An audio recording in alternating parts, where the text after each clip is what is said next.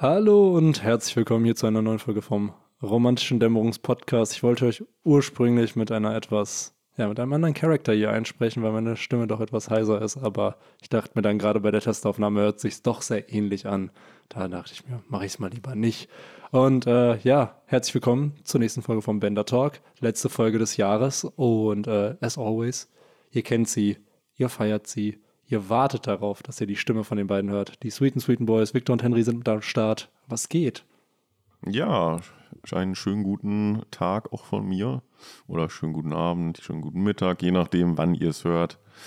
Ähm, ja, die Weihnachtstage sind vorbei. Die, ja, was jetzt wollte ich schon sagen, die Neujahrstage, aber Silvester ist es ja eigentlich nur, kommt. Und man ist jetzt halt so zwischen den Jahren, zwischen den Feiertagen aber ich weiß nicht, wie es bei euch ist, aber äh, ja, bei mir ging es halt feuchtfröhlich zur Sache die letzten Tage. Man kommt nicht raus aus Essen hm. und Trinken und äh, ja, irgendwie nimmt das auch keinen Abbruch bei mir, äh, weil so viele Menschen einfach wieder in der Heimat sind, die yes. man alle irgendwie bespaßen muss. Ähm, ja, von daher äh, ist es schön, dass man hier trotzdem auch mal hin und wieder so alltägliche Sachen reinsprinkeln lassen kann, wie den guten alten Podcast. Ähm, mit einem, ja, wie ich fand, auch wieder mal sehr schönen Band.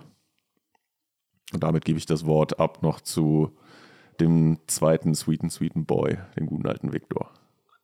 Äh, ja, hallo auch äh, von mir. Äh, ich begrüße euch alle herzlich zu Band 27. Ich habe es für vorher von Video auch extra mal sagen lassen und der hat seinen Podcast auch schon erwähnt. Ähm, ja, der theoretisch zweite offizielle Band von Skype hier. Wir sind jetzt halt so mittendrin, nachdem wir jetzt äh, Alabaster ausgenockt haben, äh, sind wir jetzt im nächsten, sage ich mal, Mammut-Arc angekommen von Oda, die nächste Saga, so to say. Und äh, ja, ich bin auf jeden Fall excited. Es ist so der erste Band, wo ich das Gefühl habe, es geht so richtig mal zur Sache und äh, ich war erstaunt auch, wie schnell zum Teil. Man hat, ich habe auch, äh, glaube ich, euch auch privat mal ein paar Mal gesagt, so von wegen so, yo, äh, ich freue mich, das mal nochmal neu zu lesen, weil ich halt ganz viel Zusammenhänge nicht mehr im mm. Kopf mhm. hatte. So, wie kommst du vom einen zum anderen? Stellt sich raus, es kommt halt einfach von einem Moment auf den anderen dazu, dass zum Beispiel ne, die Chandorianer halt einfach angreifen. So, das hat keinen allzu langen Build-up. Das waren dann auch im Anime höchstens anderthalb Folgen, mhm. bis es dann halt zum großen Kampf da kam und sowas. Und äh, ja, das und viele andere Entdeckungen äh, freue ich mich schon drauf, mit euch heute zu besprechen. Ja, safe. Es ist immer wieder schön, dass die Strohhutbande immer zum passenden Punkt an auf einer Insel oder irgendwo halt ankommt, wo gerade die Action, die seit Jahren aufgebaut wird, genau in dem Moment stattfindet. Benny, du nimmst dir da schon was vorweg. Es, es fällt das Zitat äh, von Edel später in dem Chapter, wo er vorgestellt wird, von wegen, ja, es ist jetzt auch alles egal. Der Zeitpunkt rückt näher. Der, äh, der Bau der Maxim ist fast abgeschlossen und dann werden wir hier alles zurücklassen. Also auch hier natürlich genau der richtige Zeitpunkt, ja. in dem unsere Helden eintreffen, äh, ist nämlich auch der Zeitpunkt, in dem der Plan des Widersachers äh, seinen Höhepunkt erreicht. Natürlich, natürlich. Ich finde, das andere Beispiel war also Dressrosa, wo dieser Plan SOP oder so so Stimmt. dann stattfindet. Und es war genau der Tag, wo die Strohhutbande ja, da angekommen ist, wo ja. dieser Plan äh, ja, gestartet werden soll von den Tontata. Ja. ja, es war ja auch bei dem ähm, bei der Fischmenscheninsel war es ja eigentlich genauso, Stimmt. dass die da ja genau an dem Tag äh, sollte dann ja auch der Putsch äh, ja. stattfinden. Und ja, das Ganze mit, äh, das, äh, wie hieß er denn nochmal, Thunderdecken da auch äh, die markiert mit der, mit der, äh, mit dem Schiff. Hm. Ähm, das war, muss ich aber immer noch sagen, gerade Fischmenscheninsel, ein cooles Finale eigentlich, weil da hat es Ruffy nicht geschafft eigentlich, das aufzuhalten, was er aufhalten wollte, nämlich diese Noah, die halt auf die Fischmenscheninsel äh, runterfällt.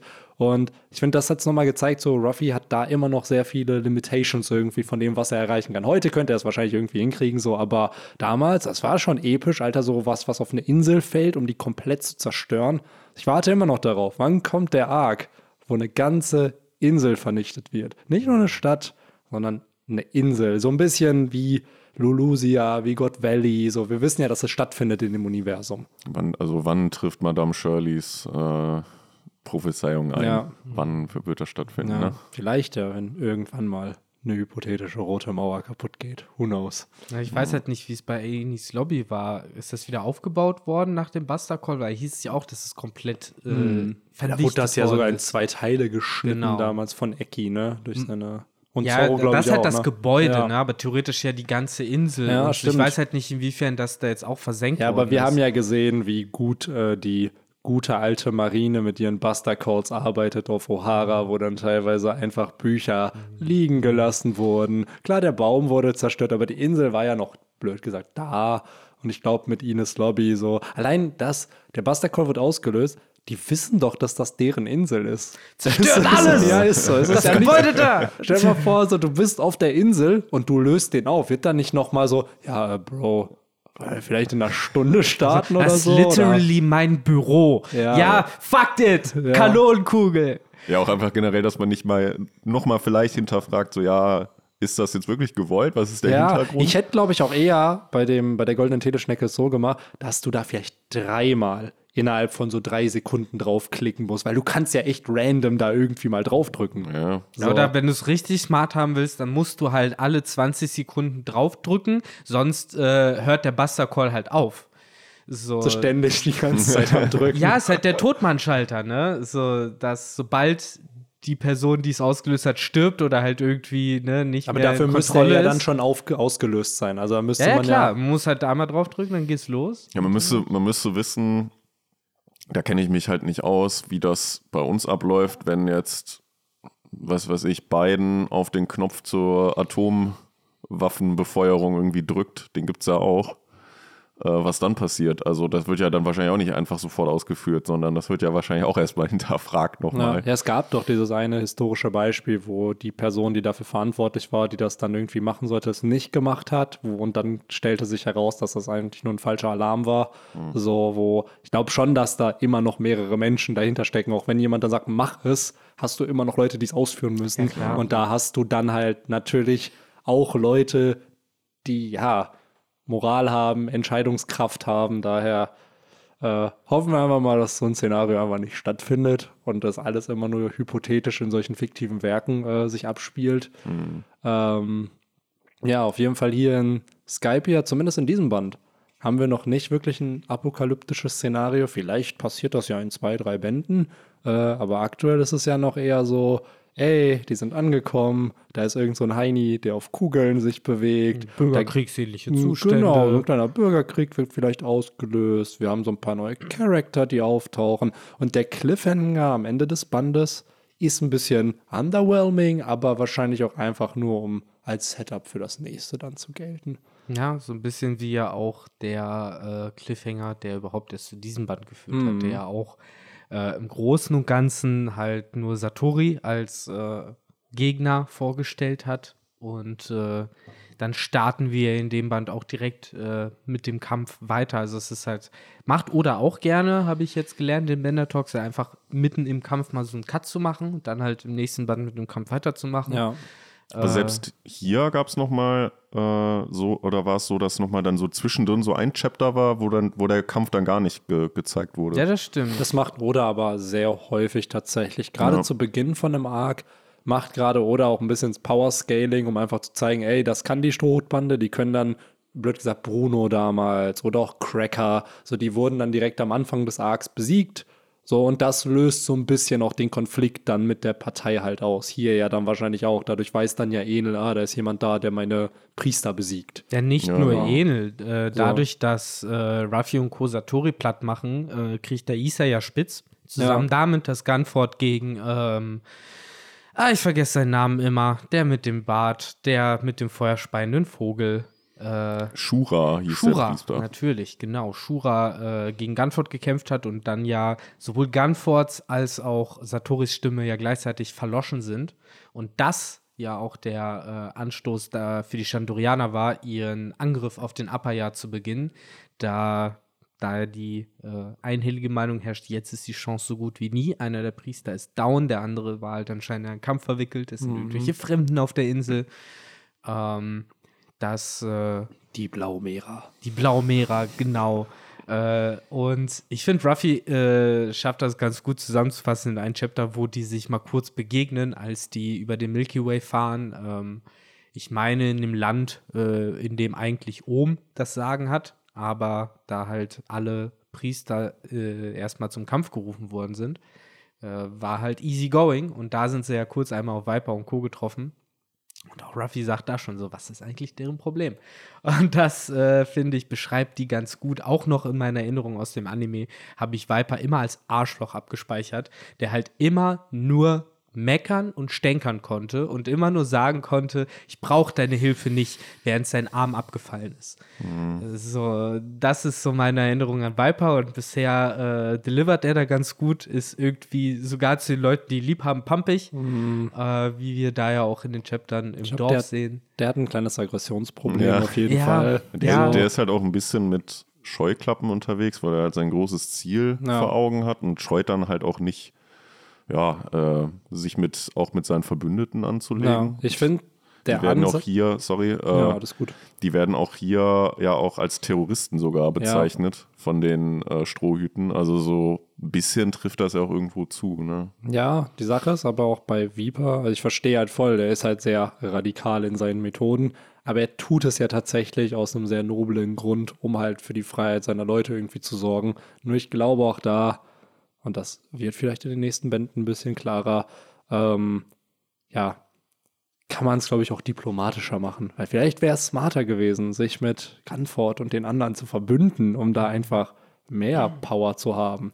Aber das, was der Dude sich ja traut und auch tut, erinnert, finde ich, schon oft von der Willensstärke auch an einen Ruffy und Zorro. So auch gerade mit, ja, Waffen, die er einsetzt, die sein Leben umbringen könnten, was natürlich ein Trope in jedem gefühlt Anime und Manga ist, gerade in diesem Shonen-Genre. Aber ähm, ja. Ja, klar. Äh, ich meine, dass der uncool ist, würde ich jetzt nicht sagen. Äh, ich meine, man kann ihn ja auch ein bisschen verstehen. Wir sehen ja in dem Chapter, äh, ist, äh, also wo wir das Dorf sehen, ist ein Abbild aus Wolken gebaut von seinem Vorfahren und alle reden ständig darüber, dass eben das Blut von Kalgara in seinen Venen fließt.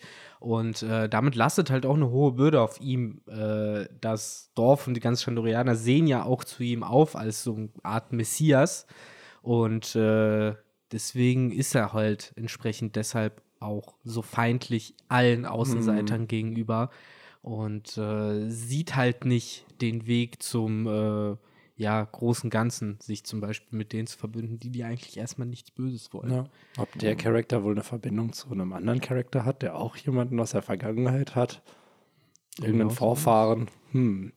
Es gibt weiß. ja viele Verbindungen zu, zu Vergangenheit, die wir hier aufgemacht bekommen. Unter anderem ja auch, äh, wir erfahren zum einen, dass äh, Konis und ihr Vater ja von Gunford jetzt äh, weggebracht wurden auf seine eigene kleine Heimatinsel, die äh, vom Mantra äh, befreit, also nicht äh, observiert werden kann. Die sind da halt erstmal sicher und äh, warum ist sie eigentlich, warum ist sie eigentlich frei von der also warum ist die sozusagen außerhalb der Zone? Wahrscheinlich einfach zu weit weg, ne? Ja. Gehe ich mal von aus. Ich meine, Edel kann ja jetzt auch zum Beispiel nicht das, was vom Blaumeer ist, hören, denke ich mal. Oder halt In so einem gewissen Radius, wie jetzt halt haben. Ja, ja. Genau. genau. Und der hat so. ja immerhin Pierre, damit kannst du dann auch, denke ich mal, so 50 bis 60 Kilometer halt mal fliegen. Brauchst dann halt so ein halbes Stündchen, aber geht. So, entsprechend äh, ist das halt, glaube ich, der Grund. Und dort mhm. erfahren wir ja auch, dass äh, Gunford bereits vor ungefähr 20 Jahren schon mit Blaumeerern Kontakt hatte, die mm. sehr, sehr freundlich gewesen sind. Und der Herr mhm. hätte sie gerne noch mal wieder getroffen. Ja, wer und, das wohl ist. Ja, das äh, erfahren wir dann von Nico Robin ein paar Bände später, äh, wenn sie denn hoffentlich mal ihre Arbeit in Ruhe machen ja, kann. Ist bestimmt kein Pirat, der nach einem Edel, nach einem Edelmetall benannt ist, oder? Hm. Captain Platin? Who knows? Ja, will dir die Platin-Cards andrehen. Ja. Ja. ja ich finde, können wir, können wir noch kurz darüber reden, wie wholesome dieses ganze Gunford ist, ein Farmer. Life ist. Ich finde, das ist sehr beruhigend, wie der Dude da einfach, ja gut, dann bin ich halt kein Gott mehr. Ich baue mir eine Farm.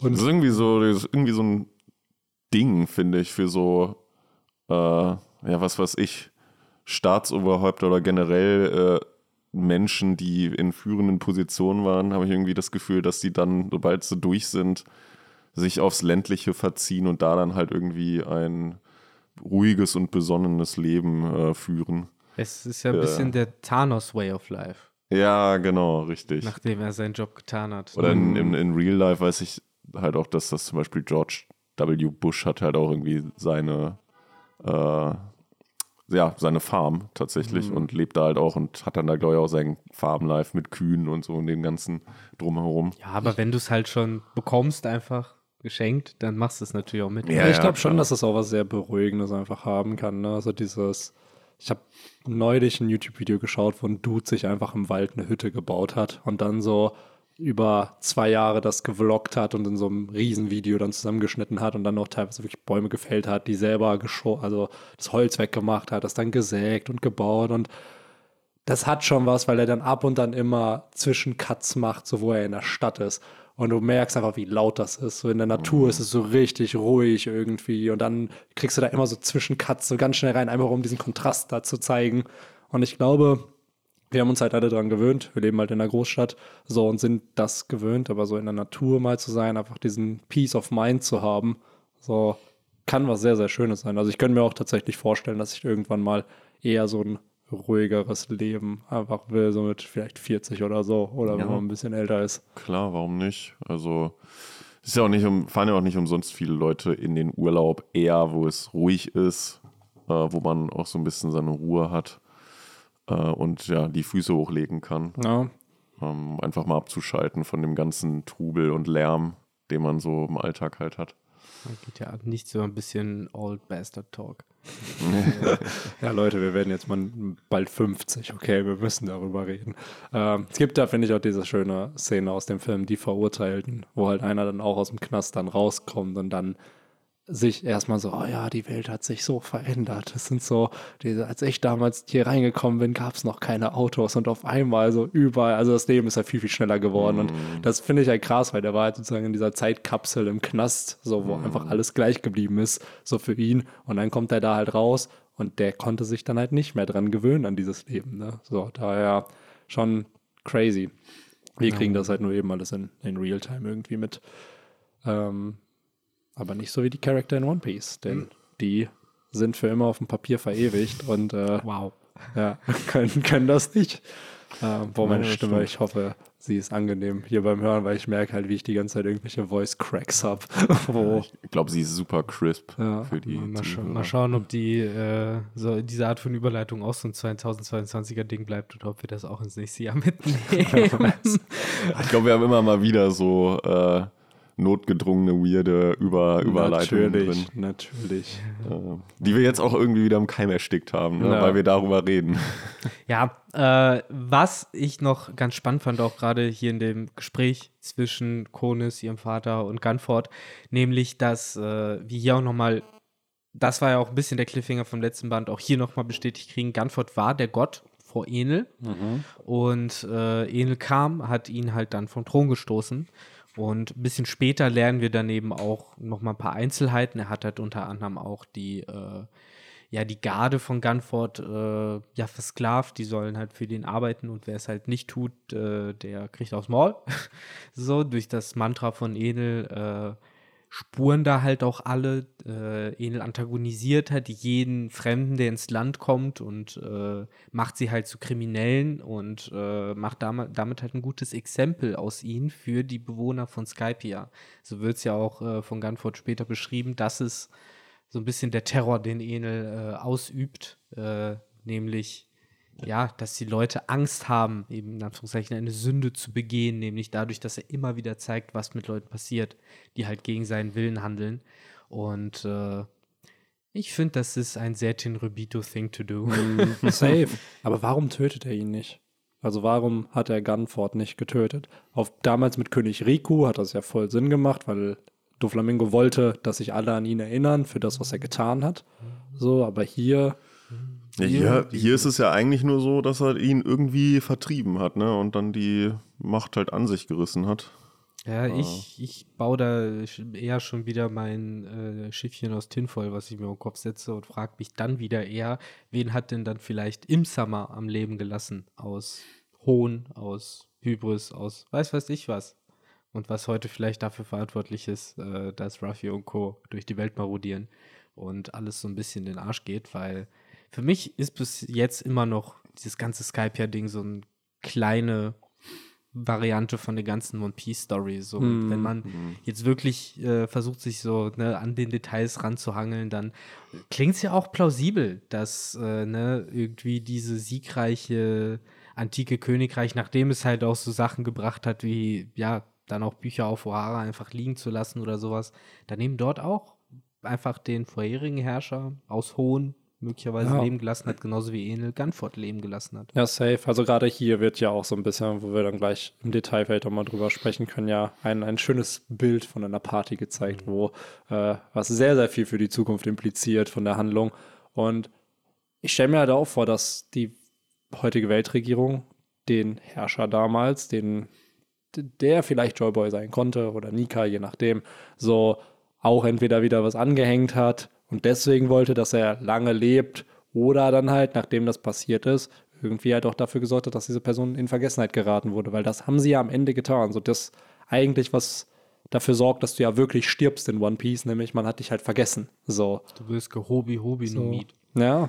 ja, und selbst das, Dressrosa hat es ja auch so ein bisschen, dieses, die Leute vergessen, wer du bist. So, und das ist ja das, was die Weltregierung tut. Und du hast am, einen Antagonisten, der ein ehemaliger Tenryubitu auch war. So, und hier hast du halt jemanden, der sich als Gott aufspielt. Und Ruffy sagt es ja auch später, er glaubt nicht an Götter und interessiert halt auch nicht, dass er einer ist. Und das finde ich ist halt auch so ein bisschen eine schöne Message, die Ruffy hier in diesem Konflikt halt auch hat, die auch als Setup dann wahrscheinlich dafür dient. Zorro ja schon letztes Band. Und Zorro, ja, genau. Und in dem So. Band geht es ja auch nicht, ich will Ja, diesen Gott mal treffen. So, und welche zwei Charakter haben auf Sabaody die Tenryubitu oder einer hätte es getan, wäre er nicht aufgehalten worden und der andere hat es getan. Es waren halt Zorro und Ruffy. So. Ich finde es halt generell eigentlich interessant, wie hier ja mit dem Begriff Gott umgegangen wird, weil es ist ja eigentlich im Grunde genommen nur so das, die Gleichstellung von einem König. Also Ja. das im Grunde genommen das Staatsoberhaupt von Skype hier wird halt Gott genannt. Aber ich meine jetzt so ein Gunford, der hat ja nichts Göttliches an sich. Es ist halt kein religiöser Titel in dem Genau. Sinne oder kein religiöser Begriff hier, sondern wie du schon richtig sagst, es ist ja eher so, ich bin halt ein Staatsoberhaupt. So. Ich glaube, Enel hat den Begriff dann erst so richtig das ver- gegeben, was man so eher darunter versteht, nämlich halt so dieses, okay, er ist überall, er hört dich Ja. jederzeit, Ja. er ist vor allen Dingen auch allmächtig. Halt Kannst ihn eben nicht berühren. Genau, halt eben dieses übermächtige Wesen, so wo du halt entweder gehorchst oder halt dem Zorn anheimfällst. Äh, das ist halt ein Gott. Ja, ne? stellt euch mal vor, du bist halt auf Skype, ja, du kennst nicht das Blaumeer, du hast noch nie woanders gelebt und dann ist da jemand, du hast keine Ahnung, was Haki ist, der hört dich, der hört teilweise das, was du denkst oder hört, was du sagst.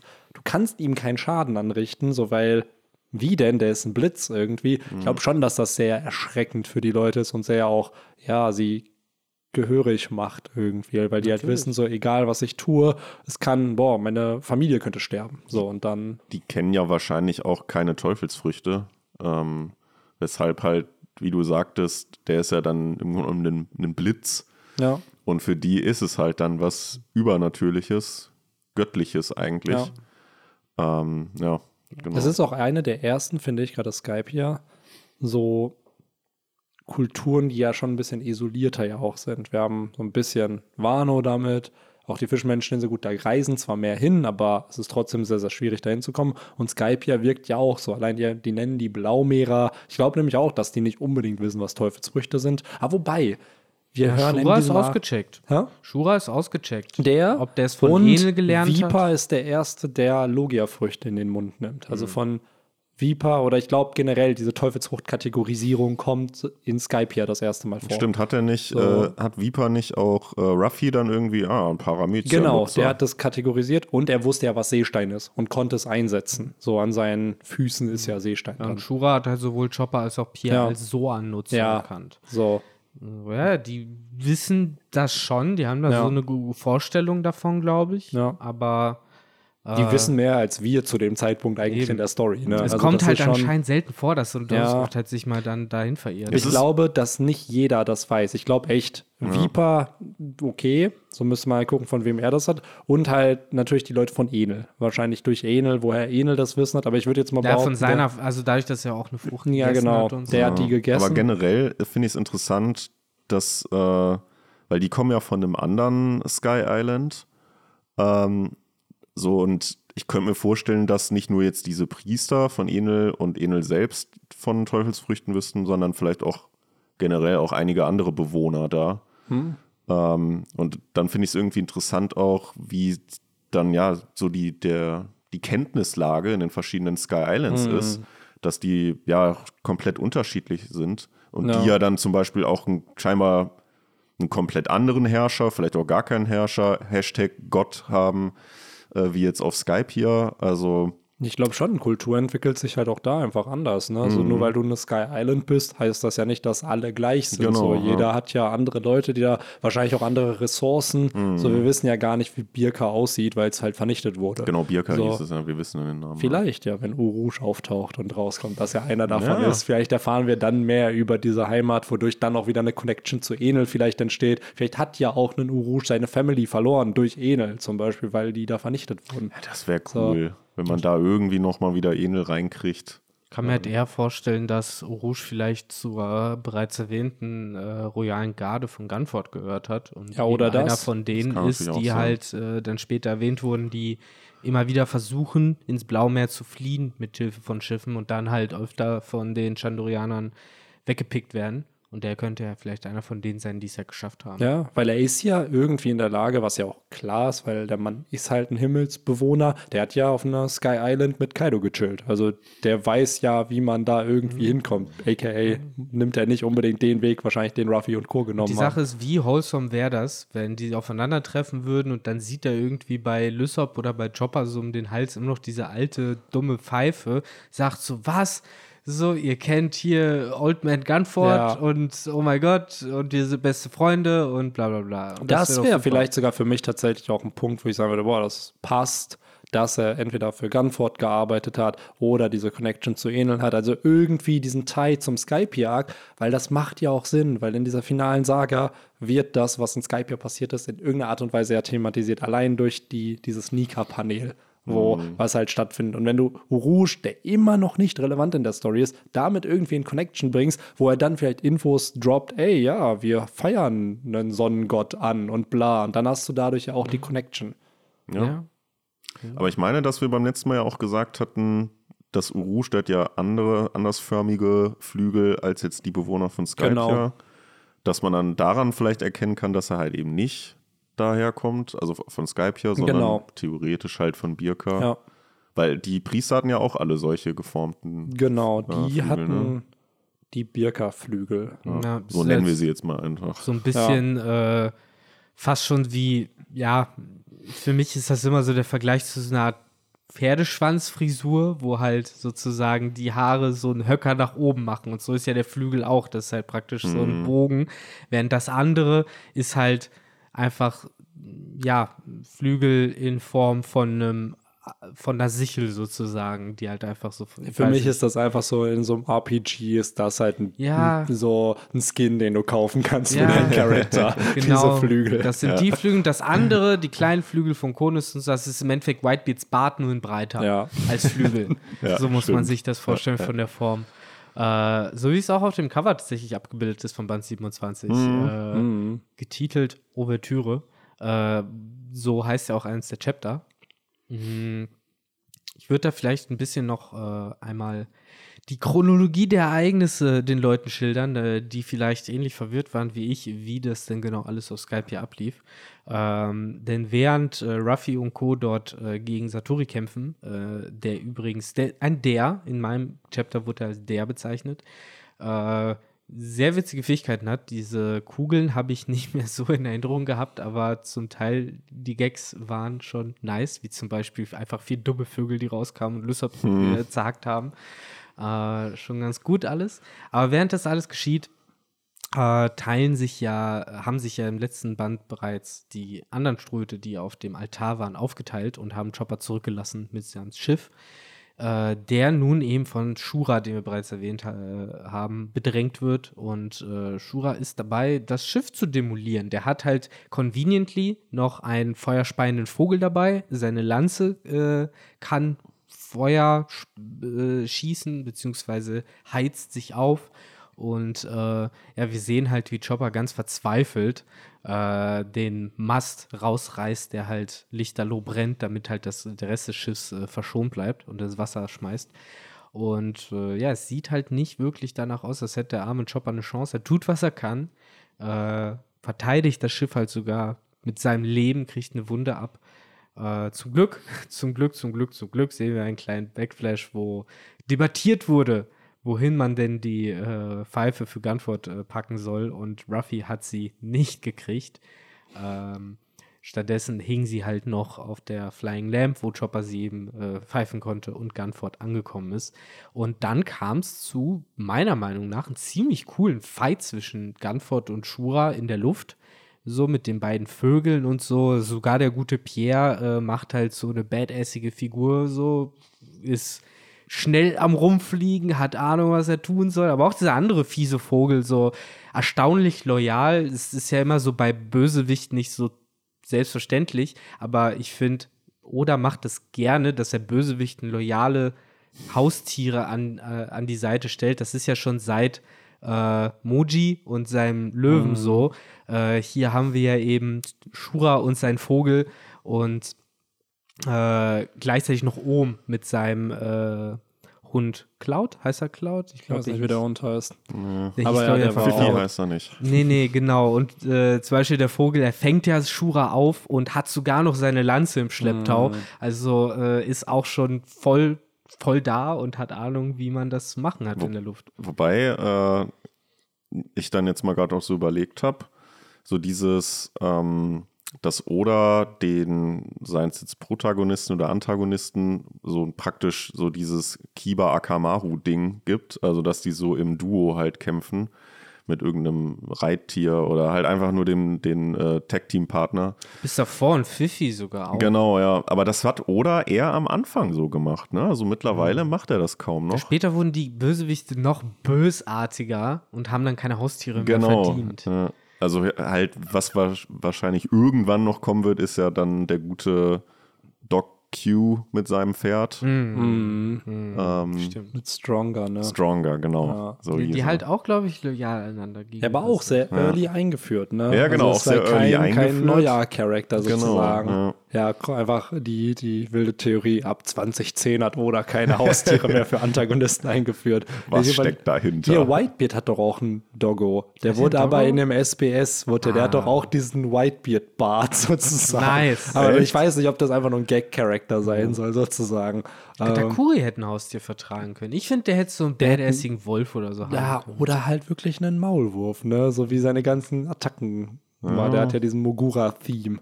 Ja. Ähm, ja, Katakuri, stimmt. Stimmt. Wen hätten welche Gegner die Antagonisten? Doflamingo? Nee. Hody Jones erst recht nicht. Hody Jones wird sich einen Menschen als Haustier halten. Ja. Das wäre wär so ein Move. Stimmt. Das- ja, die hatten ja so ein bisschen halt diese die hatten den Seeungeheuer, ne? Ja, wobei Genau. Caesar, der hatte seinen Smiley da. Ja, aber den aber hat er halt auch umgebracht. Zum. Experimentieren halt Ja, erst. Für ihn sind das alles Versuchskaninchen, ne? Und dann hast du, ja, für Big Mom sind es halt alles ihre Haustiere. Ja, die hatten eine Haustiersammlung, aber Ja. die wurde halt nicht so, die kämpft jetzt nicht mit denen. Ja, genau. Außerdem sind die nicht so loyal. Die sind nicht loyal, genau. Kaido. Bei Kaido hat es auch niemanden gehabt, auch bei der Ja, vielleicht, wenn. Kaido ein Farmer wird. Vielleicht holt er sich dann ja einen Hund oder so. Oder so. Aber sonst halt weder Jack noch King noch Nee. Queen noch einer von den Flying Six. Die hatten alle keine Partnertiere. Ja, die waren halt alle Tiere selbst. Ja. Ne? Also deswegen, ja. Ja, Auch irgendwie der, der Theme ist verloren Ja. gegangen. Ich Aber meine, bei den sich- Guten haben wir es ja noch, ne? Sei es der Stier auf Dressrosa oder der Jo, Kuma also genau, das macht Oda schon Wano. gerne, dass, dass Ruffy sich mit den Tieren irgendwie connectet. Und das macht Oda schon auch aktuell immer noch, dass Ruffy halt ein Herz für Tiere irgendwie halt hat. so, finde ich aber auch schön irgendwie, dass Ja. das so ein bisschen vermittelt wird da. Und immer spricht Ruffy sie halt auch einfach nur bei dem Tiernamen. Genau. Den Hai gab es ja auch noch in, im Fischmenschen-Arc. Diesen Hai da von Megalo hieß er, glaube ich. Ja, Und ja. den Riesenoktopus. Ja, Surume. Ja, den gab es natürlich Ja. auch noch. Der wird safe im finalen Krieg irgendwie auch noch mit am Start sein. Ja, wobei, der kann nicht außer Wasser. Ne? Ja, das ist ein, Ist- ein fucking Piratenmanga, Benny. So, wenn der finale Kampf nicht was mit Wasser zu tun hat, dann macht Ja, Oda irgendwas falsch. ja. Ja, wenn Ey, da nicht der Fluch der Ja, Karibik-Moment genau. kommt, dann Ja, weiß ich auch nicht. Das muss Stimmt. halt schon so. Ich meine, wir haben Marineford schon gesehen, da hat er sich ja auch nicht nehmen lassen Ja. zu sagen, als klar, es sind Schiffe, es muss was mit Schiffen passieren. Mhm. So, und das wird halt, denke ich, im finalen Saga-Ding auch passieren. Ne, ich meine, wir haben es ja sogar hier, so wo er sich nicht nehmen lässt, äh, zu sagen, okay, es ist äh, eine Dschungelgegend, äh, eine feste Insel und äh, dann zieht er hier diese Milky Ways lang überall. Das heißt, wir haben halt auch hier immer auch diese navale Note, sage ich mal, oder sei es eben, dass äh, wir diesen See haben, auf dem der Altar ist, wo eben Chopper und die anderen Ströte drauf waren. Ähm, das kommt schon immer wieder rein und das finde ich auch ganz cool, weil wir lesen halt einen Piratenmanga, so Ja. da muss es halt eben auch um Schiffsdinge gehen. Ja, wo ist der Jack Sparrow-Charakter? Und taucht der auf? Ja, wo ist der mit dem, Pi mit dem Papagei auf Ich der Ja, Schulter? Und wo ist die Augenklappe? Immer noch. Es wurde damals angeteased. Es wird jemand mit einer Augenklappe kommen. Alle dachten, es wird Kaido, weil er in dieser Silhouettenzeichnung mal nur ein Auge erkannt hat. Und er war es auch nicht. Wer ist es am Ende Joyboy, der OG Joyboy, der Das am Ende die heftig. Piratenklappe hat? Der Ja, oder Zabek vielleicht. oder Sebek, ja. Ja, Ja, Sebek wird auch noch passen. So. Ich finde es cool, wenn die Augenklappe auch so richtig dumm nach diesem Mythos funktionieren würde, der es immer haben, so ja, Piraten haben Augenklappen, damit sie im Dunkeln äh, in der, unten in der Kajüte besser sehen können. So, die haben eigentlich zwei Augen, decken halt immer eins ab, damit, wenn sie in Dunkelheit gehen, machen sie halt die Augenklappe auf die andere Seite, damit das Auge, was im Dunkeln war, besser sehen kann. Äh, so, und dass das vielleicht dann halt irgendwie so ein Move ist, dass der Charakter mit Augenklappe vielleicht Augenklappe Sebek, du bist braucht. wieder in meinem Bett. Geh weg. Ja, und der, warte, ja gut, der Hakenarm und der, das Holzbein sind wahrscheinlich einfach nur, weil die irgend, weil die, keine Ahnung, Krankheiten haben und dann mussten sie amputieren. Ja, das Oder glaube ich. Aber die Themes hat Oda ja schon benutzt, ne? Mit Crocodile oder auch mit hier Jeff. Das hat er ja schon sehr early Ja, ja. eingeführt, ne? Aber die Augenklappe und ja, der Papagei irgendwie auch noch, ne? Der Mhm. wäre. Oder, ja, wobei, es gibt, gut, bei Fluch der Karibik ist es ein Affe noch, den die haben. Ihren Affen haben ja. Shanks Crew und Stimmt, auch Shanks hat einen Crew hat Affen, auch ja, einen Affen. stimmt. Ja, stimmt. Also die haben Mich- da kleine Tierchen. Mich wundert es eigentlich, dass äh, Ruffy, jetzt wo ich so länger drüber nachdenke, nie ausgesprochen hat, er will, so wie zum Beispiel, dass er ja unbedingt Musik haben will, dass er nie gesagt hat, er will auch ein Haustier haben. Ich meine, die Rolle nimmt zwar mehr oder minder Chopper ein, inoffiziell, aber Hier ist der Arzt. Äh, genau, er ist ja natürlich der Arzt, aber für die Marine ist er ja das Haustier. Ich meine, Ruffy nennt ja schon jedes zweite Vieh, was er sieht, zu seinem Haustier und fragt, ob er es mitnehmen darf. Ähm, aber ja, irgendwie hat noch nie was gehalten. So, ich weiß halt nicht, ob es das so ein Ding ist, wo das Editor sagt, so mach mal lieber nicht, oder wo das Editor sagt, mach mal auf jeden Fall, und oder sagt, ich habe aber keine Lust, jedes Mal ein dummes Tier mitzuzeichnen. I don't know. Weil Ja. es muss auf jeden Fall die Frage irgendwann mal gefallen worden sein, so wollen wir noch so ein Pet, so ein Maskottchen. Ja, genau. Oder reicht uns Chopper? Ja, da hast du safe, recht. Das ist nämlich safe. dann die andere, die, die, die Überlegung vom, vom, vom kommerziellen Weil ich her. glaube wirklich, dass all, ab dem Punkt, wo One Piece der Number One Manga war, so, und das ist es, glaube ich, auch schon seit zehn Jahren und mehr als zehn Jahren, werden sich solche Fragen gestellt einfach. Natürlich ist die Story immer noch King, so dass es wichtig, dass die irgendwie erzählt wird. Aber wie Victor auch schon sah, es werden sich solche Fragen gestellt worden sein mit, ey, wollen wir da noch probieren, vielleicht was? So eine Perona zum Beispiel, die ist ja, ich glaube, unter den Top 5 Cosplays von One Piece Charakteren. Das ist zum Beispiel, glaube ich, nicht, dass das unbedingt geplant. Das hat sich dann ergeben, weil dieses Lolita-Outfit anscheinend voll beliebt ist, bla, und dann wird die immer noch als Figur verkauft, weil der Charakter so beliebt ist. Aber ich glaube, manchmal wird da schon geguckt, dass da, dass man da noch ein bisschen mehr die Kasse klingeln mein- lassen kann. ich fand es halt cool, ähm, bei der Thousand Sunny haben sie ja dieses Aquarium drin und ich glaube, da haben wir schon mal sogar drüber gesprochen. Das wird halt irgendwann so ein bisschen einfach hatte ich den Eindruck, ist das in Vergessenheit Mhm. geraten. Die sind irgendwie gefühlt nie mehr in diesem Raum. Und das hätte man eigentlich cool irgendwie einführen können, dass die halt so ja, im Laufe der, der Reise halt immer mal wieder Special Meeresbewohner fangen und dann sieht man die halt auch immer mal so alle 75 Chapter mal und Boah. denkt sich so, ah ja, da, das haben sie doch damals in Und dem das wäre so cool. Also wir haben ja sehr oft Cover-Story-Wünsche hier im Podcast, wenn man einfach, keine Ahnung, vielleicht zum finalen Krieg, vielleicht sind andere Charakter im Fokus, dass es eine Cover-Story ist, wie die Strohhutbande einfach unterwegs ist und wir sehen einfach ein bisschen Day in the Life von jedem Strohhut Ja. auf, äh, auf, also auf der Cover-Story sozusagen. Vielleicht dann wirklich wie Jimbei in dem Tank da am, am, am Schwimmen ist, Sanji am Kochen irgendwie, äh, Frankie und Lissop am Basteln von irgendwas. Also einfach so ein bisschen dieses, was wir früher sehr häufig hatten. So und was aktuell eher ein halbes Chapter nach einem Arc ist. Ich so. meine, haben wir ja sogar hier in dem Band sehr Genau. intensiv, ne?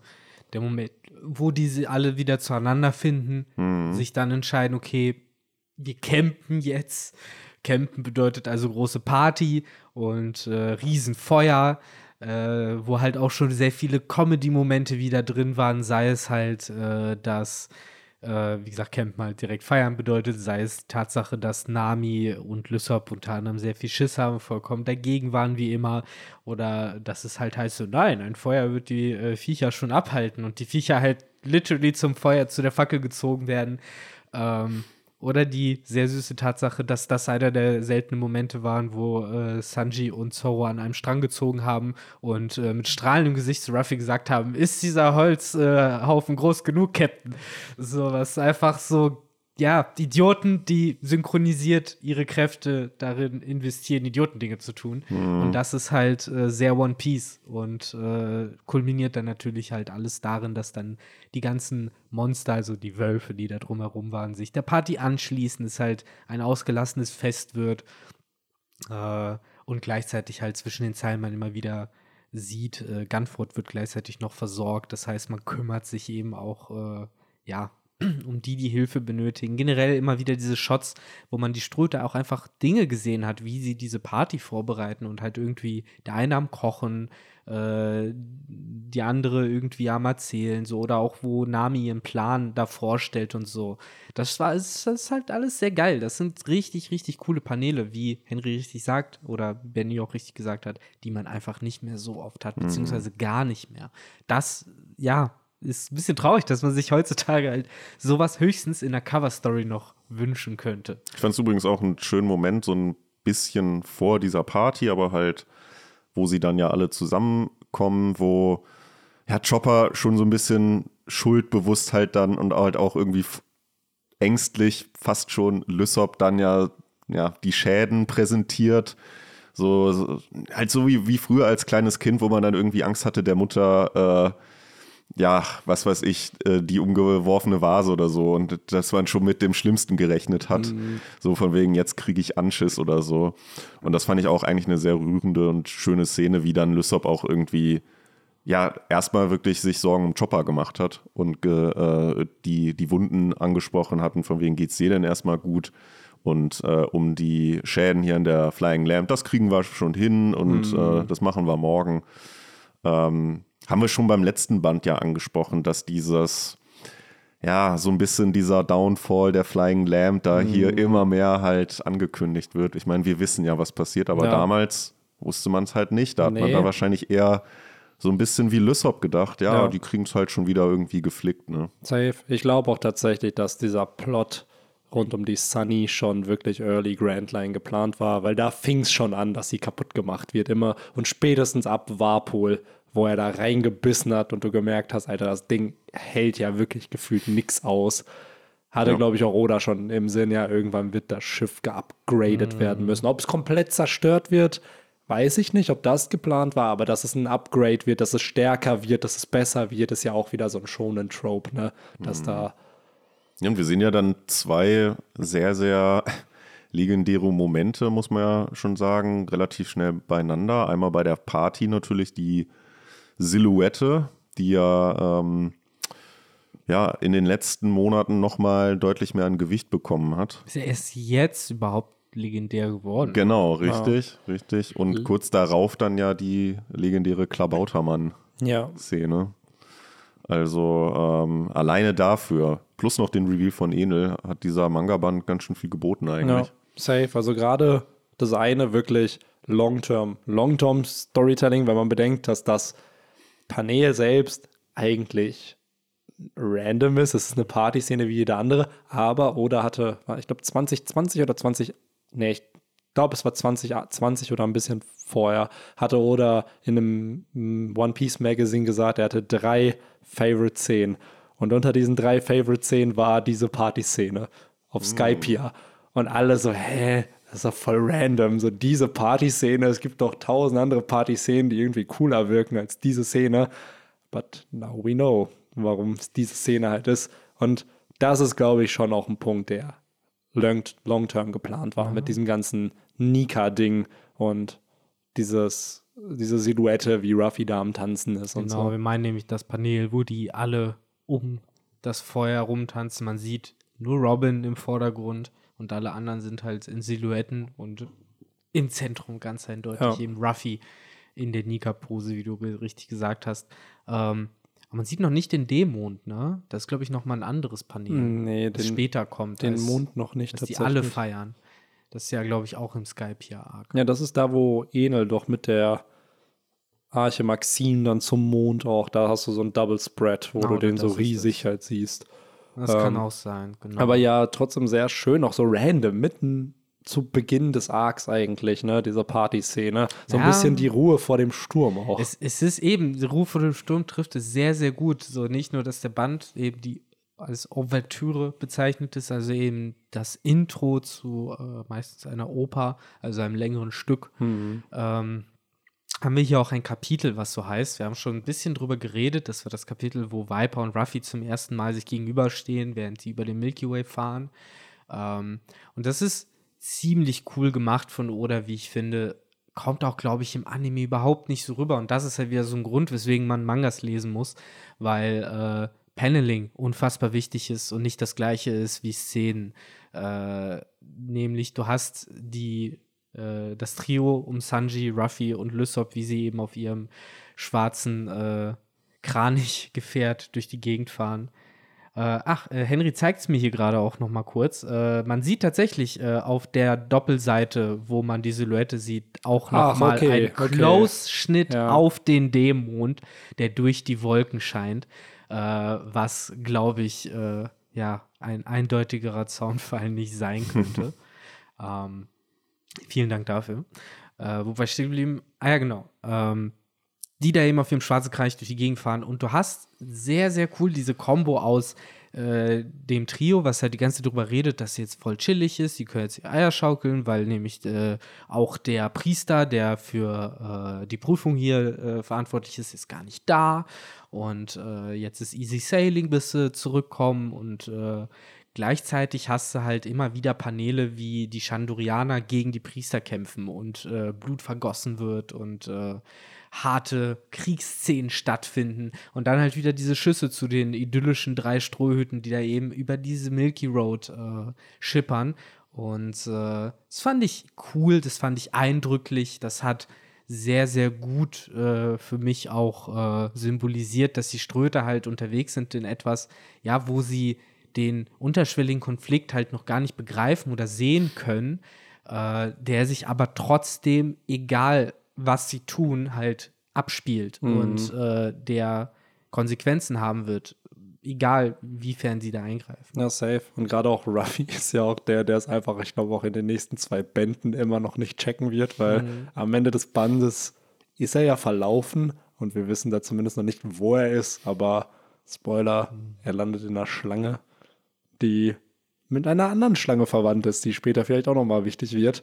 Ähm, daher, ja, irgendwie funny, wie, wie Ruffy auch hier in dem Arc wieder ganz am Ende erst zum, zum Retten kommt und dann auch ein bisschen diesen Konflikt halt hat und erkennt, was da passiert. Ja, das stimmt. Ruffy ist so am ehesten der, der überhaupt nichts von dieser ganzen Story mitbekommt. Ne?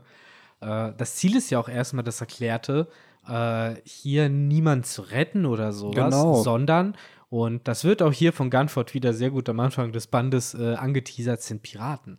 Das sind Leute, die keine Regeln befolgen, die äh, hängen eine schwarze Flagge mit einem Totenkopf auf vier Schiffe und schiffern durch die Gegend. So, das machen Piraten, die suchen nach Schätzen. So, und genau das will die Strohbande hier tun. Nachdem Nami nämlich entdeckt, äh, dass es sich bei dem Upper Yard tatsächlich um die Hälfte von äh, äh Jaya handelt, auf der eben die Fabel, äh, fabelnde goldene Stadt sein soll, die eben verschwunden ist. Mhm. Äh, das hat sie daran gecheckt, dass nämlich die andere Hälfte von Crickets Haus sich dort befindet, beziehungsweise ja von Noland oder wer auch immer da vor 400 Jahren gelebt hat. Und ähm, das ist eben die große Entdeckung, die die machen. Das ist, wo sie halt eben die Connection ziehen. So, aha, der Upper Yard war Jaya, was vom Lockup-Stream nach oben geballert wurde. Und äh, deshalb kann niemand diese goldene Stadt finden. Bedeutet aber auch, sagt Nami mit Berry-Zeichen in ihren Augen, dass die goldene Stadt sich irgendwo hier im fucking Apayat mm. befinden muss. Und daraus wird dann eben der große Plan geboren, äh, das Gold zu bergen, mm. äh, was quittiert wird mit einer naiven Frage von Gunford, der fragt, was, was meinen die eigentlich mit so einem Gold? Was ist das? Naja, und das ist das Mysterium dieses Arcs, ne? Wo, es ist zwar irgendwo da, aber wo ist es mm. da? Und äh, ich finde es auch sehr spannend, weil einer der neuen Strohhüte findet ja den, die Stadt. So, und die, die Glocke, da weiß ja selbst ein Enel später nicht unbedingt, wo sich die befindet. Ja. Daher auch da ist es halt immer schön, wenn so ein Mysterium aufgebaut wird, aber selbst die Antagonisten, die da schon seit Jahren sind, wissen nichts davon. Und dann sind es unsere Helden, die zum ersten Mal mhm. das halt finden. Das Mysterium wird hier nochmal ein kleines bisschen sogar verdichtet, dadurch, dass Gunford die Geschichte erzählt, wie die Chandorianer den Krieg begonnen haben. Jaya kam ja durch den Knockup-Stream auf die Insel und es ertönt ein wunderschönes Lied, mhm. das den Krieg der Chandorianer gegen die Bewohner Bewohner von Skype ja eröffnet hat. Ähm, und dieses Lied, das lernen wir dann ja auch später, äh, wird das sein, so, so Gunford, das den Krieg auch beenden wird. Und das tut es auch. Und das wird dann sogar ja unser guter Marlon Cricket noch mitbekommen. Das mm. ist ja nämlich mm. auch eben jene Glocke ja. von der wir jetzt noch nichts wissen, die aber später dann eben noch eine große Rolle äh, spielen wird. Und da sieht man halt auch wieder so, oder weiß ganz genau, wie er Skype hier aufgebaut hat. So, ja. das ist nichts, wo er jetzt irgendwie nach fünf Kapiteln sich denkt, so, ah ja, komm, jetzt mache ich mal das und das und das, sondern das ist schon sehr konkret ausgeplant und meine Fresse, so, ich will wissen, was diese Glocke jetzt mit der ganz großen Story von Ja, und guck mal, das ist es halt. Das, diese Glocke ist im Endeffekt eine Metapher für das One Piece. So, es ist ja. eine kleine Schatzsuche im Endeffekt für etwas, was anscheinend nicht existieren soll, wo keiner weiß, wo es ist. Am Ende wird es gefunden, am Ende wird revealed, es existiert. Mhm. Und genau das wird ja wahrscheinlich im Finale von One Piece auch passieren, weil Kai, was hier wird es dann gesagt, ey, es hat einen Krieg eingeläutet und es wird einem beendet. Was hat Whitebeard auf Marineford gesagt? Wenn das One Piece gefunden wird, dann wird die Welt ins Chaos gestürzt und es wird ein weiterer Konflikt gestartet. So, und das ist ein Konflikt, auf den die Weltregierung, die Marine nicht vorbereitet ist. Und wir werden ja safe den Moment sehen, wo Ruffy verkündet, was das One Piece ist und dass es existiert. So, weil das Wissen allein davon ist ja schon gefährlich. Mhm. Ja, genauso wie bei der Glocke wird halt jeder, der es wissen muss, es auch wissen. So Cricket ja. hört es halt auch selbst im Blaumeer.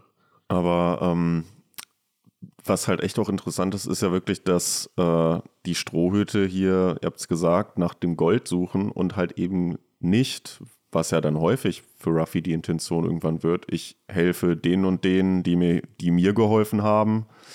Äh, in dem Fall ja zum Beispiel einem Gunford, Nakonis, weil die Gunford erzählt denen ja die Story, wie es dazu gekommen ist, was äh, mit Enel äh, dann äh, geworden ist oder wie, wieso jetzt Gunford halt nicht mehr der Gott ist und was Enel äh, gemacht hat vor, ich glaube, sechs Jahren war es ja da.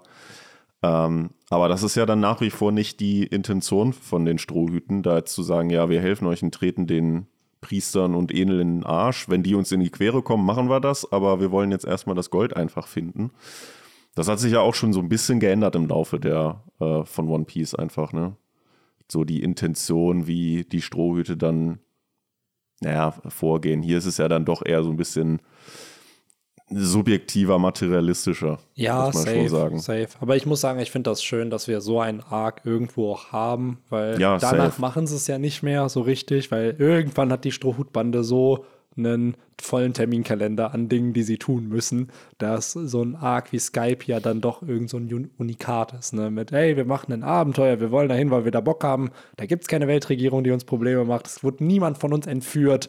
So, komm, und dann holen wir uns ein bisschen Gold. Ja, also das sollte jetzt auch gar nicht unbedingt äh, negativ Nee, nee, sein in nee, der. Hinsicht. Dass, also ich finde es halt auch cool, dass halt hier noch so ein bisschen dieses typische Piraten-Image von wegen, ja, wir äh, wollen halt Schätze finden und dass die halt hier dementsprechend auf Schatzsuche gehen. Ne? Wir sind eben Piraten. Ja. Und ich glaube, es ist auch noch ein bisschen eben dieses Prinzip von, da brauchen wir uns nicht einzumischen. Ja. So bei Alabaster, da muss Vivi ja offen nach Hilfe fragen. So und würde Viper jetzt auch oder Gunford sagen, so bitte helft uns, so würden sie sich halt überlegen. So, aber es ist halt auch so ein Ding. Anders als jetzt zum Beispiel sowas wie Alabaster wirkt diese ganze Situation auf Skype ja halt nicht so ausweglos. Dadurch, dass natürlich noch niemand Enel getroffen hat. Aber jetzt diese Auseinandersetzung der Priester gegen die Chandorianer, klar, die Chandorianer kriegen aufs Maul, aber die sind auch nicht wehrlos. Nee. So, die können da kämpfen und äh, ne, on par äh, es mit denen aufnehmen. Problematisch wird es halt dann wirklich, wenn Edel runterkommt, aber äh, das passiert ja im Moment noch Ja, nicht. selbst dann. selbst dann eben. Entsch wann entscheidet sich Ruffy gegen Enel vorzugehen? Nachdem er erfährt, was mit Zorro passiert ist, was mit Robin passiert ist, was das Nami in Gefahr ist, dann ist Ruffy on the way, um Enel fertig zu machen. Vorher, let's be real, in dem Arc habe ich das Gefühl, interessiert sich Ruffy nicht so für die Leute, die da sind, Äh, weil er die mei und Aisa, stimmt, Aisa wird so ein bisschen seine Tama in diesem Arc. Ja, man ne? muss ja auch sagen, hier, jetzt noch hat Ruffy oder generell die Strohhüte haben ja mit den Chandorianern eigentlich nichts am Nee. Hut. Also im Gegenteil, wenn die auf die getroffen sind, war es ja wirklich eher feindlich gesinnt. Immer Ja. Arschlöcher. Genau. Und äh, so die einzigen, die halt jetzt irgendwo man jetzt irgendwie sagen könnte, denen könnte man halt helfen, sind halt Gunford, Ja. Konis und äh, Papaya. ähm, und ja. Gehst du nicht. Ja, und Sue natürlich, ganz wichtig. Ähm, aber es stimmt schon, ich gebe da Victor auch recht, so die Bewohner von Skype ja, solange sie jetzt irgendwie nicht Gotteslästerer werden, können da ja trotz all dem eigentlich ein ganz normales Leben führen. Die müssen da jetzt ja nicht irgendwie so einen Tribut an die Himmelsmenschen halt äh, abdrücken oder so. Also solange sie äh, Enel jetzt nicht irgendwie ja, beleidigen oder sonst irgendwas machen, können sie da ja eigentlich ganz normal weiterleben. Ja, das ist das Gute irgendwie. Enel weiß wahrscheinlich nicht, was die Tenryobito sind, weil wenn er es wüsste, ich glaube, dann wird er da auch ein Gottestribut direkt einführen, so dass die es machen müssten. Aber so, ja. Zeigt, glaube ich, schon, solange du halt nichts gegen Enel sagst und da wahrscheinlich nicht auf dem Upper-Yard unterwegs bist irgendwie, Genau. juckst du ihn halt auch nicht. ja. Ja, klar, so, aber trotzdem, So, kann trotzdem, er natürlich. jederzeit halt Dinge tun oder Klar. machen oder wenn er sich dazu entscheidet, ist halt ein Ja. äh, Gott, vor dem man sich trotzdem Ja, klar. hat, ne? Und auch auf da, keinen also- Fall Sünden begehen. Ist halt so. Es war, ich weiß nicht, die haben auch da, die haben ja Enel, Ruffy besiegt ja am Ende Enel und so wirklich das hat Skype ja ihn dann so richtig in Erinnerung. So ein bisschen, wie es die anderen Inseln dann halt haben. Gut, auf Alabasta wurde es ja vertuscht, bewusst auch von Vivi und so, dass die Strohbande geholfen hat, damit es halt so wirkt, als ob das Königreich sich selbst retten konnte. Das So. kommt, glaube ich, auf Gunford an. Ja, der jetzt stimmt. wieder dann der Gott wurde. Ja, Spoiler. stimmt. Und dann, je nachdem, wie sehr er halt das Andenken ehrt oder würdigt. Ja, Und gleichzeitig. Chandorianer auch. Ja.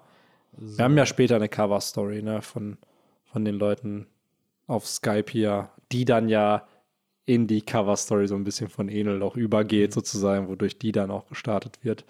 Ähm, Ja. ja, können wir dann besprechen, wenn das mal stattfindet. Oh, aber willst du vielleicht äh, ein paar Worte verlieren, jetzt wo wir gerade schon dabei sind, äh, zu der aktuellen Cover-Story, also dem Bangerband? Mm, Warpol geht weiter. Mhm. Beziehungsweise wird ja jetzt langsam das, was man von der Cover-Story auch erwartet, ne, Mhm. beziehungsweise gehofft hat. Das legendäre, ist schon das Warpol-Metall entstanden? Das glaube ich noch nicht. er baut das auf jeden Fall seine Sachen, ne? die Spielzeuge und so, die dann Genau. beliebt werden. Es wird ja langsam sehr populär, glaube gegen Ende von dem Band. Äh, Ja.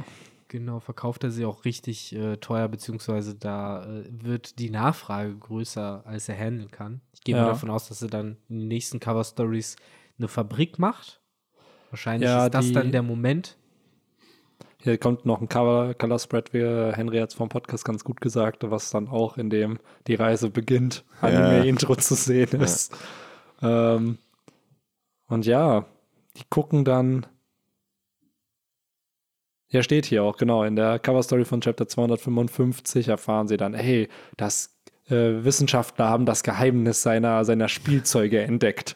Und äh, ja, Weiß ich nicht. Es ist äh, interesting, dass dieses Metall, was da ja aufgebaut wird, später ja auch nochmal wichtig wird, weil der Frankie Shogun ist ja auch mit Warpul-Metall gebaut. Und ich würde mir, ich, ich glaube sogar, ein Queen hat sich auf dem Schwarzmarkt irgendwo Warpul-Metall geholt.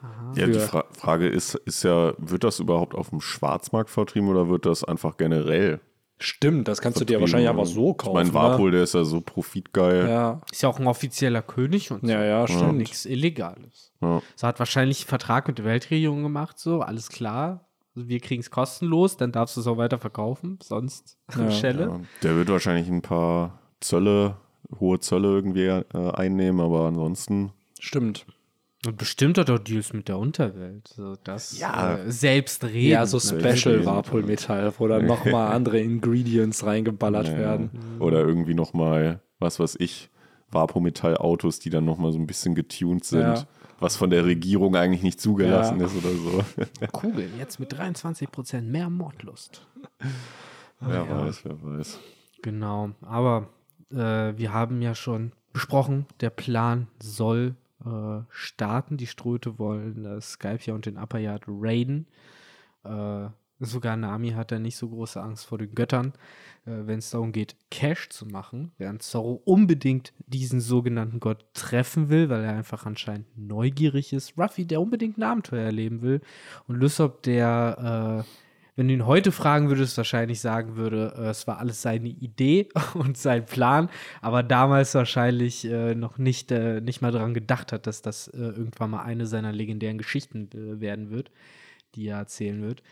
Ähm, ja, die Ströte haben alle Bock und äh, machen sich auch so auf und machen direkt wieder den Fehler, die sie jede Saga machen, teilen sich nochmal auf, kurz nachdem sie sich alle wieder getroffen haben.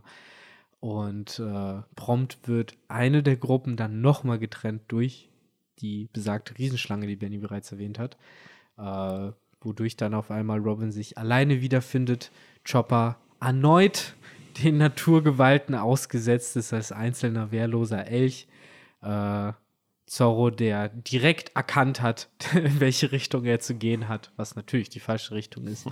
Und äh, Ruffy, der gesagt hat, Süden ist da, wo es am wärmsten ist. Äh, Sehr, sehr äh, geil. Genau, und die andere Hälfte soll ja mit der Flying Lamp, äh, die andere Hälfte besteht in dem Fall aus, wer war es denn nochmal? Sanji, Lysop und Ganz Nami. Gunford. Ganford und Nami. Ja, Nami, genau. Genau, die vier. Ah ja, genau, weil nämlich dann ja äh, ein gewisser Gott vielleicht auch auftaucht. jep, jep, jep. Ich äh, rieche schon äh, geröstetes Sanji. Äh, aber auch das nächsten Band. Äh, um noch ein paar lose Enden aus dem Band äh, zu schnüren. Haha, Schnüre. Äh, die Schnüre von Shura haben ja hier bereits einen kleinen Auftritt gehabt. Wir haben aber noch nicht genau gecheckt, wa- was es ist. Wir haben nur gesehen, dass es Gunford immobilisiert hat. Ähm, von welchem Trial wir aber sehr viel gesehen haben, das war eben die Prüfung der Bällchen. Ich nenne es jetzt bewusst die Prüfung der Bällchen. Ähm, Ruffy hatte Bock drauf und er hat bekommen, was er sich wahrscheinlich auch ungefähr erhofft hat. Äh, random Überraschung aus Bällen. Und äh, das hat halt auf jeden Fall erstmal gereicht, um den dreien gut zuzusetzen. Ein cooler Moment in dem Kampf war, dass wir Lysop in seiner Rolle als Sniper gesehen haben, der für Sanji den Spotter gespielt hat. Und eben vom äh, oben herab äh, Sanji angewiesen hat, von wo die Bälle kommen, wohin er zu gehen hat, wo ihm Satori ist. Und Satori, der das direkt respektiert und bemerkt, halt instant auf Lysop losgeht, beziehungsweise ihn halt angreift, äh, weil ihm die Gefahr eines äh, äh, Gegners, der eben den Überblick über die Situation hat, äh, gewahr ist. Hm. Was eigentlich ganz nice war. Ja, ich fand, äh, du hast es ganz am Anfang des Podcasts schon mal erwähnt, ähm, was ich halt auch komplett vergessen habe, so was eigentlich alles in diesen äh, Bällchen drin gesteckt hat. Für mich war das halt wirklich so in meinen äh, letzten verbliebenen Gehirnzellen dazu, waren das einfach alles Bomben irgendwie. Mhm. Aber es waren ja tatsächlich auch noch andere Überraschungen, wie zum Beispiel irgendwelche Tiere da drin. Und ähm, später, praktisch so als Final Move von Satori, sieht man dann ja auch noch diesen Drachen. Mhm. Also mehrere aneinander geheftete äh, Balls.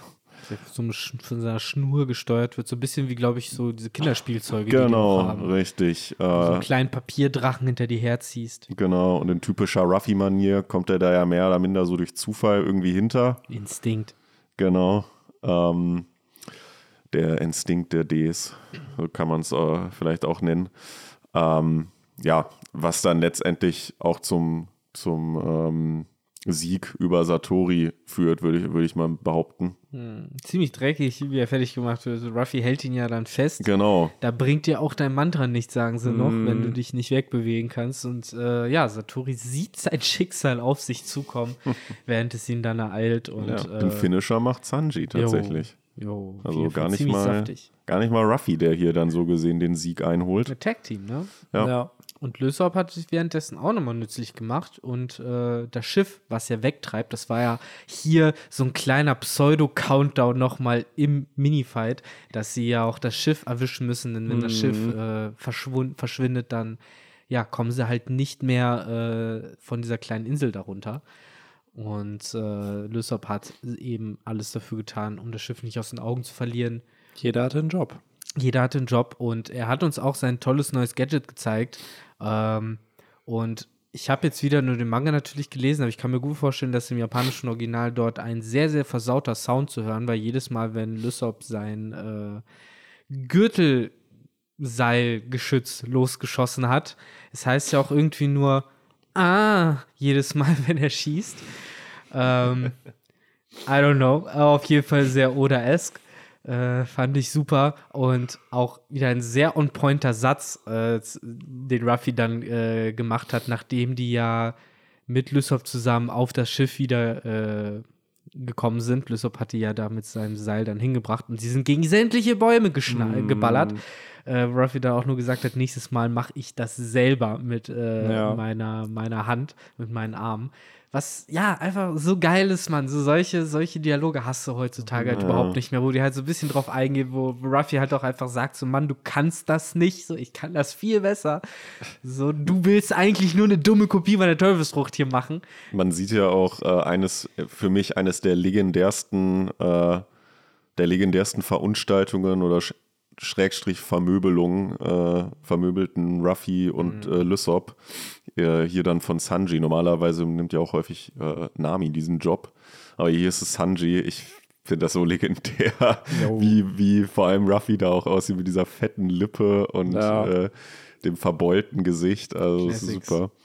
Ich habe das nur im, im Anime, war es glaube ich sogar so, dass sie sich da über Sanji lustig gemacht haben indem sie ihn so parodiert haben oder ja, Irgendwas war da. Auf jeden Fall haben die sich auch im Band hier, ich weiß es gar nicht mehr. Wir sind doch eigentlich hier, um sowas gerade nochmal ja. zu klären und nachzugucken. so, was war es denn jetzt genau? Ja, ja. Ähm, ich gucke einmal der Trial of Balls. Mach das mal. Ähm, Übrigens auch genauso schön eigentlich auch, äh, wie dann Satori äh, dann am Ende da lag, ver vollkommen vermöbelt, die Sonnenbrille aufge splittert. Ja, die Augen auch irgendwie voll dick. Ja. Und dann aber auch, ich finde generell auch hier bei den äh, Strohhüten, wie dann einfach die Beul noch dampfen noch. Ja. So. Ach so, ja, Sanji ist pisst, weil Lysop nämlich natürlich den geilsten Move ever erst bringen wollte und mit seinem Gürtelseil äh, eben das Schiff zu erreichen. äh, hat aber vergessen, dass er keine Möglichkeit hat, dieses Seil abzumachen. Und dann kam mm. es halt zu einem klassischen Slapstick-Moment, bei dem er erst mega froh war, genau richtig äh, die äh, Höhe und Länge abgeschätzt zu haben und genau bis zum Schiff geschwungen kam. Sanji noch anerkennt meinte so, wow, das hat richtig gut funktioniert.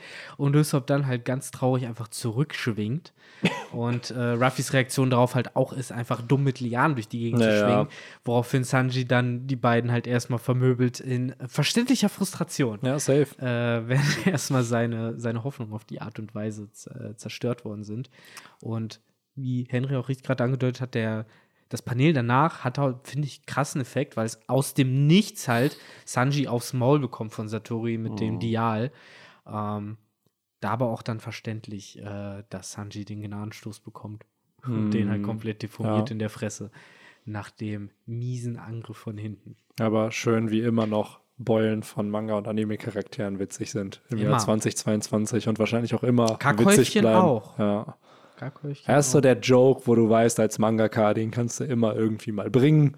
So, und ja. Am besten noch die Beulen auf den Beulen und nochmal Ja, eine ja. Beule drauf. Das ist es halt, ne? Nämlich der, die Anzahl der Beulen suggeriert die, die, den Schaden, der dir Am passiert besten ist. so Ne? ein Schuss in den Himmel rein, so gerade Sonnenuntergang, so orange. Und da hört man nur so Bong, Bong. Und dann siehst du noch so, so einen Vogel vorbeifliegen, der so ah dabei macht. Und dann hast du wieder Schuss zurück und du siehst die ver, verbeulten Hier gab es nicht sogar früher, war es so Popeye oder auch Donald Duck, wo dann aus der Beule nochmal eine Beule dann sozusagen rauskam ja hier und so doch wächst. glaube ich, oder? So. Ja, hier hast du doch auch. Äh, Doppelbeulen, aber nicht, dass die ja draus wachsen sozusagen. Ja, klar. die so. Beulenpyramide. Ja. Vorangegangen ja. ist meistens immer eine Schlägerei einfach in einem großen Stau, in einer großen Ja, Staubwolke, genau. wo man hin und wieder mal so einen Arm oder Ja, so ein Bein ja, raus ja. Äh, luken sieht. Und das war's dann. Ja, oder bei Tom und Jerry wächst so eine Beule halt auch mal in Realtime so Doc, Doc, Doc, Doc, Doc, Doc. So, auch das hast du da öfter mal. äh, genau, aber wir kommen wieder zur Essenz von One Piece ja hiermit zurück, äh, gerade hier in den aktuellen Chaptern. Äh, eindeutiger denn je, Ja. Comics und äh, So, als ob Slapstick, jemand diese, diese, ja, nennen wir es mal, Art von Comic, Mhm. Comedy parodieren möchte. Genau, oder auch sowas wie total geschockte Gesichter, bei denen die Augen rausquellen, der Mund weit aufgerissen ist und Rotz aus der Nase läuft. Mal sehen, ob wir vielleicht auch in Ja. diesem Arc noch so ein Gesicht zu Gesicht bekommen. Maybe, Ah. maybe. Ja, aber ich meine damit im Großen und Ganzen alles an den Tisch gebracht zu haben, was ich mir zu diesem Band äh, natürlich aufgeschrieben habe, sage ich jetzt ganz professionell. Nein, habe ich nicht. Ähm, aber alles, was ich mir so gemerkt habe dazu, ich glaube, mehr ist nicht da. Ach so, während sich noch eine kleine Kontinuitätsfrage gestellt hat, nämlich wie zum Geier sind Gunford und Chopper und Pierre äh, aus dem Wolkensee gekommen? Denn nach dem Kampf gegen Shura äh, ist Gunford eben ins Wasser gefallen. Chopper, der eben aus Verzweiflung ihm hinterher springt, äh, weil halt anscheinend auch irgendwie sein Rettungsinstinkt da eben übergreift, der vergisst, dass er Teufelsfrucht hat. Und Pierre eben auch einfach seinem Meister hinterher springt, der ja auch eine Teufelsfrucht hat. Äh, die werden von riesigen Southbirds gerettet. Äh, das Ja. wird in dem Band hier nochmal klar. Äh, was auch ein weiterer Hinweis darauf ist, dass es sich hierbei eventuell um die andere Hälfte von äh, Jaya handeln könnte. Denn äh, auch dort waren ja Southbirds. Äh, kurze Ergänzung hierzu: Es wird ja auch darüber geredet, dass die Tiere und die Pflanzen auf äh, Jaya, äh, also auf dem Upper Yard, größer sind als die eben auf Jaya im Blaumeer, was eben mit den verschiedenen Partikeln zusammenhängen könnte, die sich halt eben im, äh, im, im, im äh, weißen äh, Meer da befinden, was halt irgendwie wieder eine seltsame Verbindung zum letzten Band herstellt, damit, äh, wo wir dieses Psycholibin oder wie das Zeug auch immer heißt, vorgestellt bekommen haben, was ja äh, Seestein in Staubform ist, was ja auch dazu, dafür sorgt, dass eben das Weißmeer Teufelsfruchtnutzern schädigt, aber gleichzeitig anscheinend dafür sorgt, dass Pflanzen und Tiere größer werden. Faszinierend. Ja, ich meine, äh, das sollte man hier definitiv noch ansprechen. Ähm, halt einfach das Verse, was Oh hier, wir haben ja hier auch ein Kapitel, was glaube ich auch so heißt. Und ähm, Erde ist ja wirklich einfach Erde. Genau, Gunford sagt ja hier auch, warum das halt auch so, so wertvoll halt ist für äh, die, ich nenne sie jetzt mal für die Weißmeerer, für die Skypianer, wie auch immer. Ähm, weil halt im Gegensatz zu den Wolken, worauf die halt leben, ist halt die Erde fruchtbar. Und das können die halt mit ihren Wolken nicht bewerkstelligen. Die können da nichts pflanzen oder so. Pflanzen können sie schon, aber äh, es wächst halt nichts Neues. Die können halt umtopfen dahin, so verstehe ich das. Ja, stimmt. Ja, stimmt. Man sieht es ja bei Gunford, ne, in seinem Genau. äh, Gärtchen. Ähm, ja, also auf jeden Fall wird halt hier auch gesagt, einfach die, die Erde bzw. Verse ist halt einfach fruchtbar und deshalb so kostbar für die äh, Leute dort. Deswegen hat der Krieg ja auch dem Moment angefangen, in dem der Yard hochgeschossen wurde, weil so ein riesiges Stück Erde gab es halt noch nie dort. Genau, deshalb sind die äh, Chandorianer ja den normalen Himmelsbewohnern feindlich gesinnt, weil die wollen ja, die wollen ins Verse, die, die Chandorianer wollen ihre Heimat verteidigen. Jetzt ist noch eine dritte Partei dazugekommen, die, die deren ja, Heimat sogar eingenommen hat und die da erstmal vertrieben hat. Und jetzt kommt die vierte Partei, die ihre Heimat auch noch von allen Schätzen plündern. Genau, richtig. Alle wollen sie ficken. Ich verstehe Genau. Viper immer mehr. Ja, es ist echt so. Ja, und ansonsten, ich finde, was man definitiv auch nochmal einmal äh, ansprechen sollte, ist äh, der Reveal von Enel. Yes. Godlike as fuck liegt er da in seinem, ähm, ja, wie nennt man das? Die waren äh, halt in seiner Sänfte da, liegt er da, ähm, knabbert, äh, wie es sich gehört, an einem, äh, an einer Frucht, in dem Fall einem Apfel, glaube ich, war es. Ähm, und ja, lässt mal gleich wissen, wer hier der Boss ist. Äh, er versammelt da ja die noch drei verbliebenen Priester. Wir sehen dann ja auch das erste Mal den fetten Dude gegen den Robin dann kämpft. Ich habe seinen Namen wieder Ja, vergessen. heißt der, glaube ich. Ähm, ja, also ein ziemlich cooler Reveal von, von Enel, wie ich fand. Safe. Hat äh, gut gepasst zu ihm. Glaubt ihr, dass Eminem weiß, dass er in One Piece ist? mittlerweile bestimmt. Ja, oder? Ich glaube, ihm wurde es mal gesagt, aber Ja. wahrscheinlich hat das auch genauso schnell wieder vergessen. Ich glaube auch. Ich glaube auch, dass er es nicht liest oder so, aber dass ihm irgendwann mal zugetragen wurde, ey, du bist hier in so einem japanischen Comic Ja, drin. Ich denke, der kriegt jede Woche oder so, kriegt der immer wieder irgendwelche Bilder zu. Guck mal, so der sieht ich aus wie mich du. echt, haben wir noch andere so Pop-Culture-Werke, wo so, so ein Rapper drin ist, wo ja, du sagen generell einfach Personen, die du wieder erkennst. Muss ja nicht unbedingt ein Rapper Ja, sein. ja. ne? So, ja, bei One Piece fällt mir direkt voll viel. Weil bei ein, uns ne? würde ich halt denken, so ich weiß nicht, in Japan scheint es ja nicht so ein Problem mit Urheberrecht zu haben, weil du hast ja ein Recht an deinem Gesicht und an deinem Bild so. Und hier ist es ja genau wie mit Kusan, Borsalino und mit äh, Sakazuki oder auch den anderen Admirälen, da ist es ja klar. Aber das ist welchen Cartoon hast du denn in Deutschland, der überhaupt so groß Nee, sein mir geht es könnte? eher um die, die rechtliche Frage tatsächlich einfach, ob jetzt mein Gesicht, bleib, gehe hypothetisch davon aus, du bist eine Person des öffentlichen Lebens, Mhm. Ja. dass einfach jemand dein Gesicht in seinem eigenen Werk benutzen darf, ohne eine Zustimmung von dir zu haben, Naja. sozusagen. Das ist Mhm. halt das Ding. So, wenn oder das, also wenn das getan ist, ey, kein Thema, so, aber so, Er inspiriert sich ja nur an den. Genau. Mhm. Zeichnet sie ja nicht eins zu eins nach und Ja, nennt, nennt sie jetzt ja auch in Ja, dem Fall nicht klar. Eminem, sondern klar, Das ist natürlich. glaube ich, immer diese Frage der Größenordnung. Das eine ist halt eben so ein Manga wie One Piece, ne, Klar. der halt zu der Zeit auch nicht so, selbst wenn, ich glaube, Der war selbst beliebt, heute. aber natürlich nicht das, was er heute Ja, ist. So, Ich ja. glaube aber selbst heute könntest du im nächsten Chapter von One Piece äh, irgendwie, weiß ich nicht, ja gut, Kanye West solltest du lieber nicht abdrucken, der bringt dich einfach um, der zerbeißt dir die Kehle wahrscheinlich. Ähm, er wird auf aber jeden Fall erstmal einen Twitter-Rant starten. ja, und sagen, dass Hitler alles richtig gemacht hat. ähm, aber keine Ahnung, irgendeinen anderen Künstler, Beyoncé oder sonst irgendjemand. Ich glaube, das könntest du jetzt noch im nächsten Chapter machen. Niemand wird erstmal, also alle Leute würden sagen, oh, guck mal, die sieht aus wie Beyoncé oder so. Ich glaube, niemand würde da jetzt groß Action deswegen machen. Naja, wir haben es ja jetzt mit Einstein So, gehabt, ne? Genau. Also, Deswegen, wenn du halt so in, in, irgendwelche Ja. engstirnigen Pitties da halt natürlich hast, die halt äh, ankommen und sagen so, nein, ich möchte auf keinen Fall, dass mein Gesicht mit diesem Werk in Verbindung steht, bla bla bla bla bla bla, dann klar. Aber ich gehe mal davon aus, dass das die Art von Leuten ist, die Oda auch nicht cool genug finden würde, um sie in Ja, seine das Werke ist generell, einzubauen. also wie schon gesagt, so, ich finde es auch absolut nicht schlimm irgendwie, dass das passiert oder dass das stattfindet. Wer schlimm findet, ist mich, ein Spießer.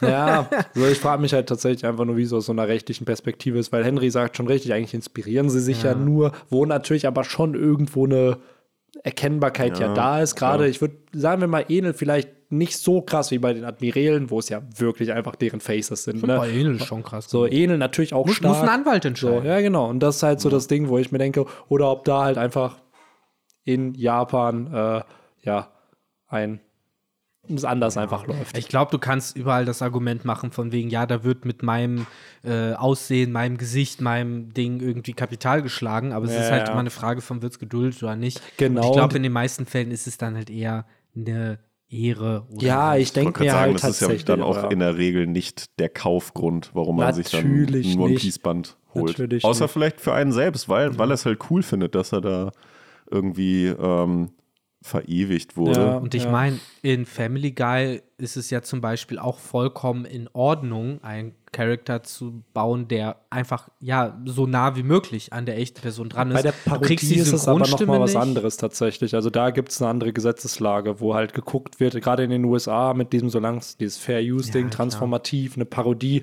Die hatten das ja auch bei Scrubs im Podcast mal erklärt, dass sie, als sie die Star Wars-Parodie gemacht wurden, natürlich dürfen, dürfen sie es nicht Star Wars nennen, aber sie durften schon das aussehen lassen wie Star Wars und solange man erkennt, ey, die machen sich drüber lustig, wussten sie, dass sie keine rechtlichen Schwierigkeiten damit haben werden. So. Aber ja, natürlich so. Ich glaube, am Ende des Tages hängt es auch immer davon ab, weil ich habe heute Morgen nämlich äh, nach dem Aufstehen so ein bisschen YouTube durchgescrollt und dann kam mir ein Video von Weird Al Yankovic, der ja sehr, sehr viele Songs parodiert hat. Und der dann auch so ein bisschen drüber geredet hat. Der hat sich immer vorher die Erlaubnis der Leute geholt, von denen er die Songs parodiert hat, so ey, dass es okay ist, ne, dass die das machen und bla. Und teilweise manche Parodien wurden ja einfach an den Sets gedreht von den eigentlichen Stars, so, also von, von den Songs, gerade die Michael Jackson Tracks und so, wo ich mir dachte, das war crazy, ey.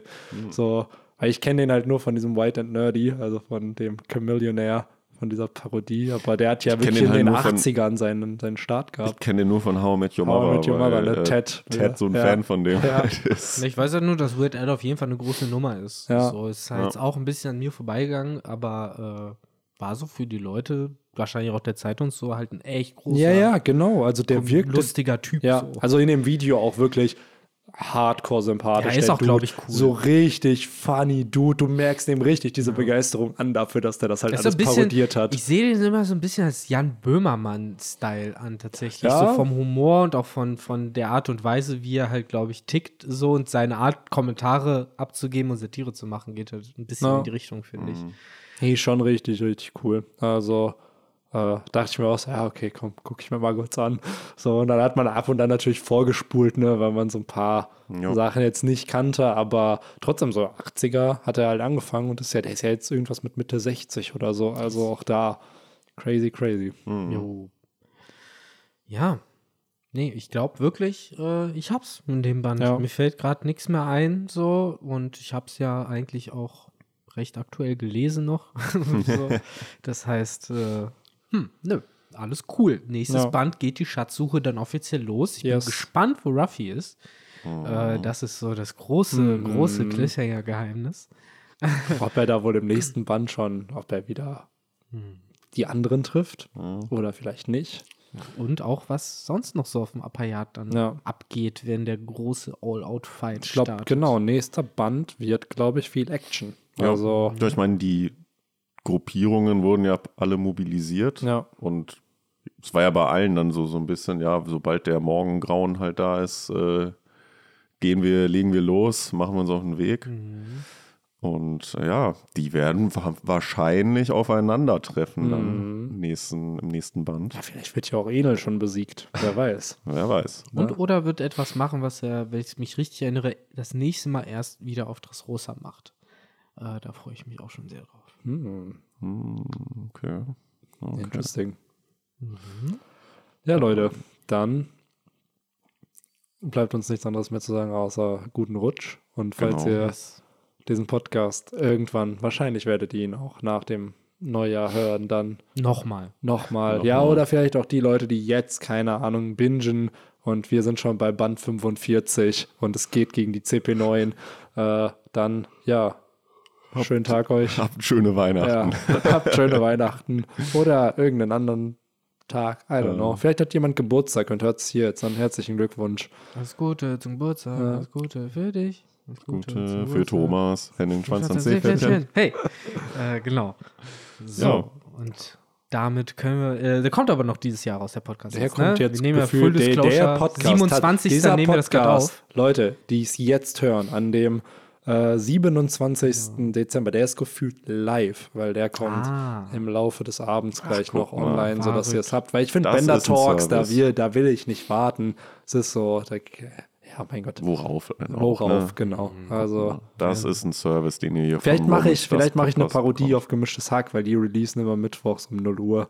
Komm, machen wir Mittwoch 0 Uhr, dass es dann halt online geht. Ein und dann, wirklich schöner Rahmen für die Feiertage Ja. mit dem Chapter Talk, der noch am 23. kam und Ja. jetzt eben dem Banner Talk, der die Vielleicht kommt ja Feiertage noch aus heiterem abschließt. Himmel an Silvester ein Chapter, wer ja, weiß. wer weiß. Da müssen wir alle schnell zusammenkommen, um das zu er besprechen. braucht schon Silvester, wir müssen über Kapitel reden. ja, genau. Wird es gelivestreamt, der Ja. Podcast einfach. Da Ah, haben wir keine ja, Zeit zum um 0 Schneiden. Uhr. Hey, aber schön. Wir haben dieses Jahr auch geschafft, das Podcast ja viel passiert. Viele neue Leute dazugekommen. Vielen Danke Dank. fürs Hören. Genau. Vielen, Aber vielen Dank. lasst es uns nicht zu sehr datieren. Nein, absolut jetzt. nicht. So, haut rein äh, und wir hören uns äh, nächste Woche as always wieder. Ciao, ciao. Ja. Adios.